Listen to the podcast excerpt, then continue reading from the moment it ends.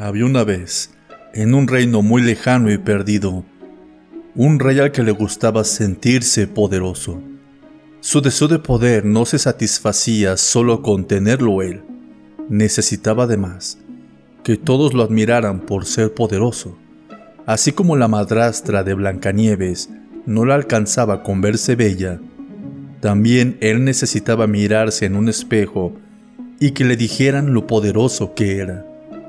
Él no tenía espejos mágicos, pero contaba con muchos cortesanos y sirvientes a su alrededor, a quienes preguntarle si él era el más poderoso del reino.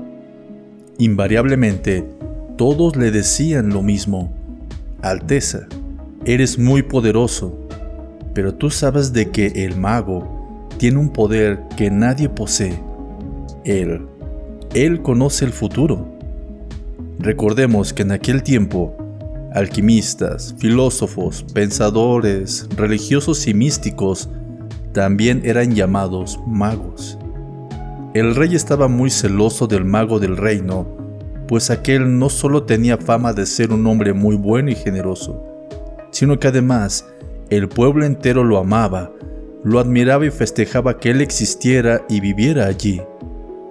No decían lo mismo del rey quizás porque necesitaba demostrar que él era quien mandaba. El rey no era justo, no era ecuánime, ni mucho menos bondadoso. Un día, cansado de que la gente le contara lo poderoso y querido que era el mago, o tal vez motivado por la mezcla de celos y temores que generaba la envidia, el rey urdió un plan. Organizaría una gran fiesta a la cual invitaría al mago y después de la cena pediría la atención de todos. Llamaría al mago al centro del salón y delante de todos le preguntaría si era cierto que él sabía leer el futuro. El invitado tendría dos posibilidades. Decir que no, defraudando así la admiración de los demás, o decir que sí, confirmando el motivo de su fama. El rey estaba seguro de que escogería la segunda opción. Entonces, le pediría que le dijera la fecha en la que el mago del reino iba a morir. Este daría una respuesta, un día cualquiera, no importaba cuál. En ese mismo momento, planeaba el rey sacar su espada y matarlo.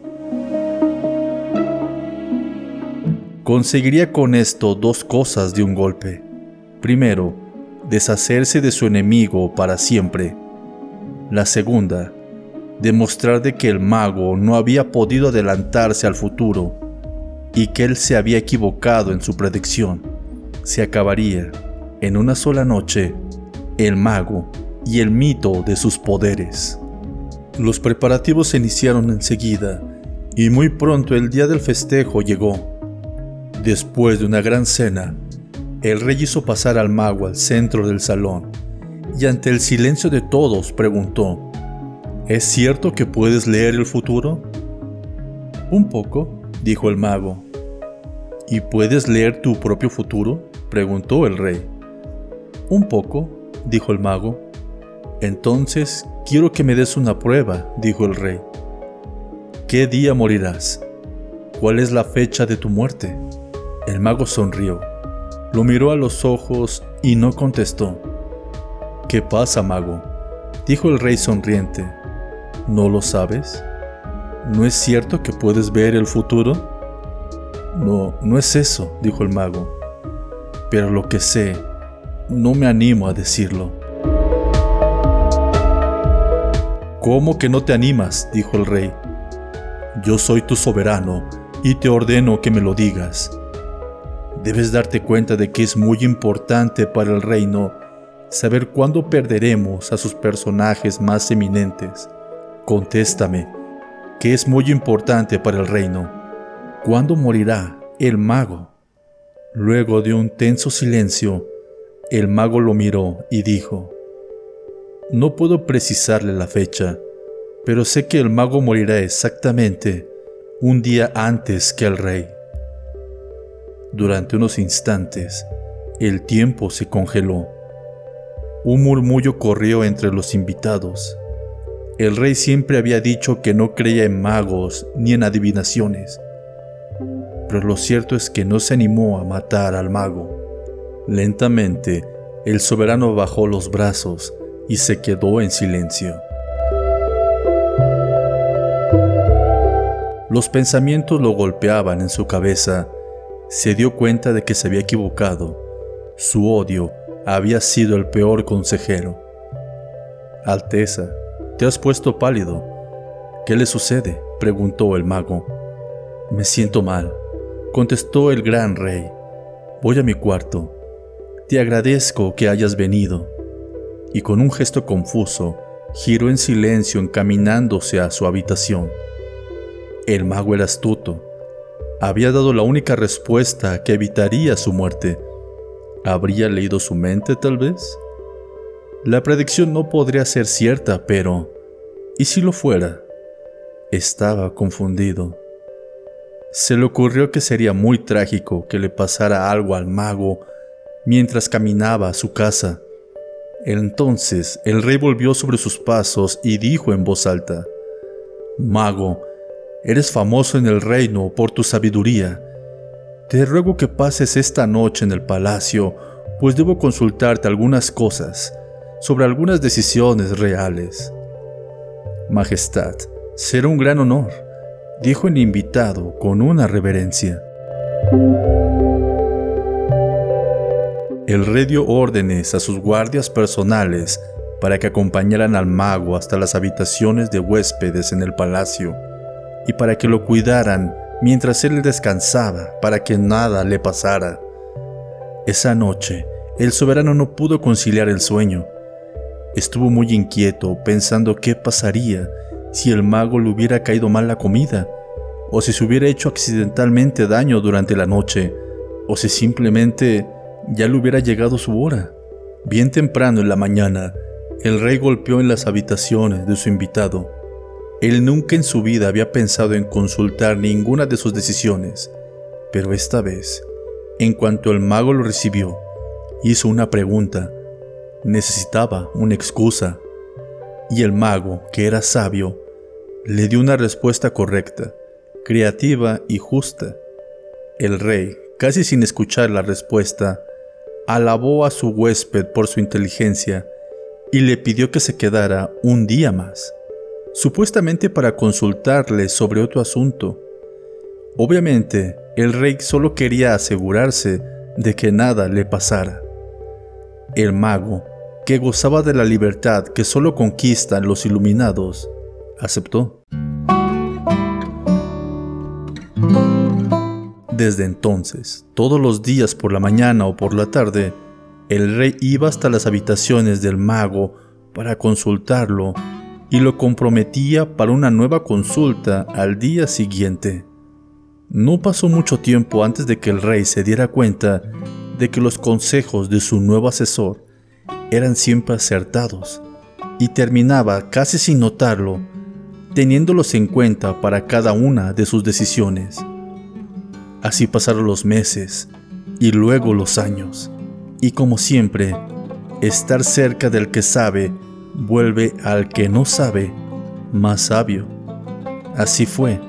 El rey poco a poco se fue volviendo más y más justo. Ya no era el despótico ni autoritario. Dejó de necesitar sentirse poderoso y seguramente por ello dejó de necesitar demostrar su poder.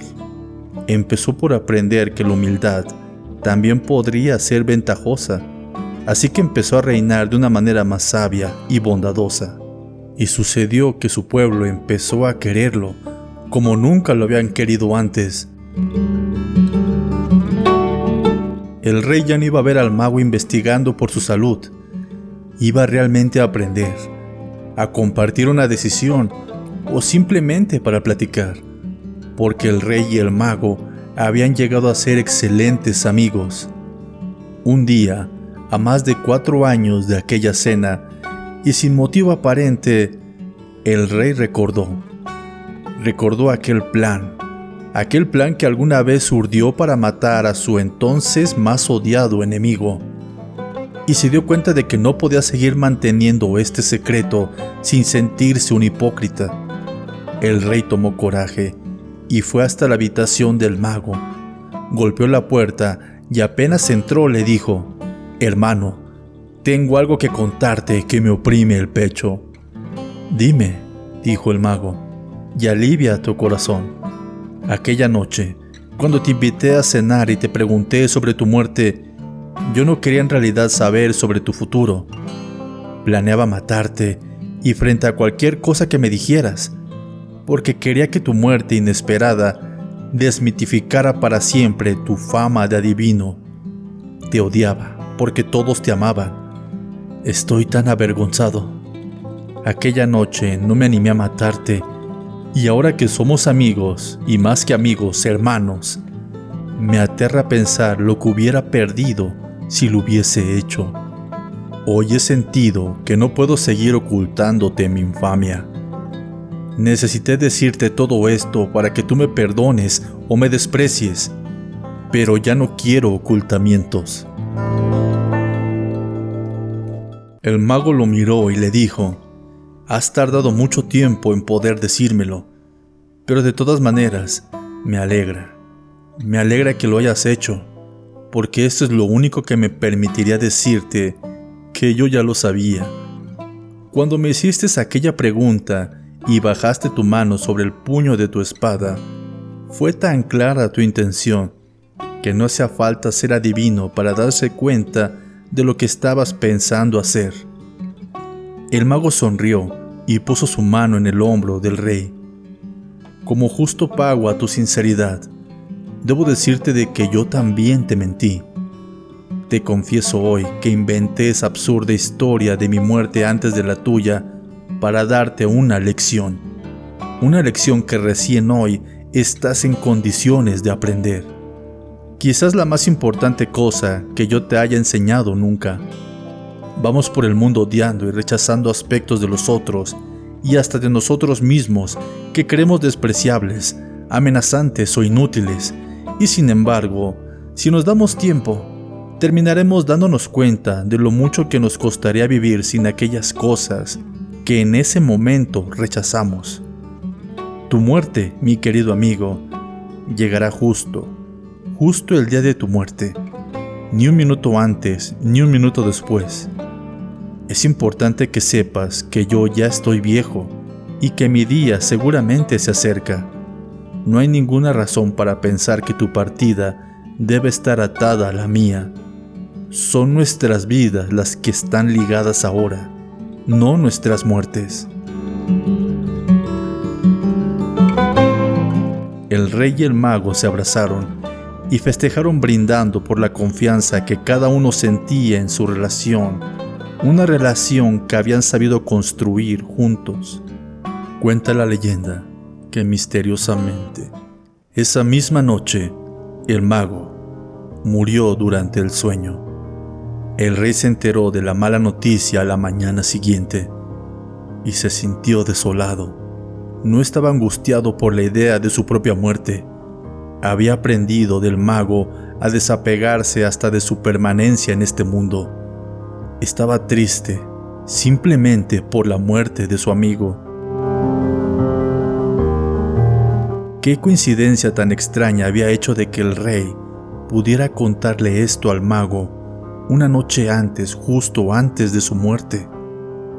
Tal vez, solo tal vez, de alguna manera desconocida, el mago había hecho que él pudiera decirle esto para quitarle su fantasía de morirse un día después. Un último acto de amor para liberarlo de sus temores de otros tiempos. Cuentan que el rey se levantó y que con sus propias manos cavó un hoyo en el jardín, bajo su ventana, un agujero, una tumba para su amigo, el mago. Enterró su cuerpo allí y el resto del día se quedó al lado del montículo de tierra, llorando como se llora ante la pérdida de los seres queridos. Y recién entrada la noche, el rey volvió a su habitación. Cuenta la leyenda que esa misma noche, 24 horas después de la muerte del mago, el rey murió en su lecho mientras dormía. Quizás fue casualidad, quizás el dolor de la pérdida, quizás para confirmar la última enseñanza de su gran amigo y maestro.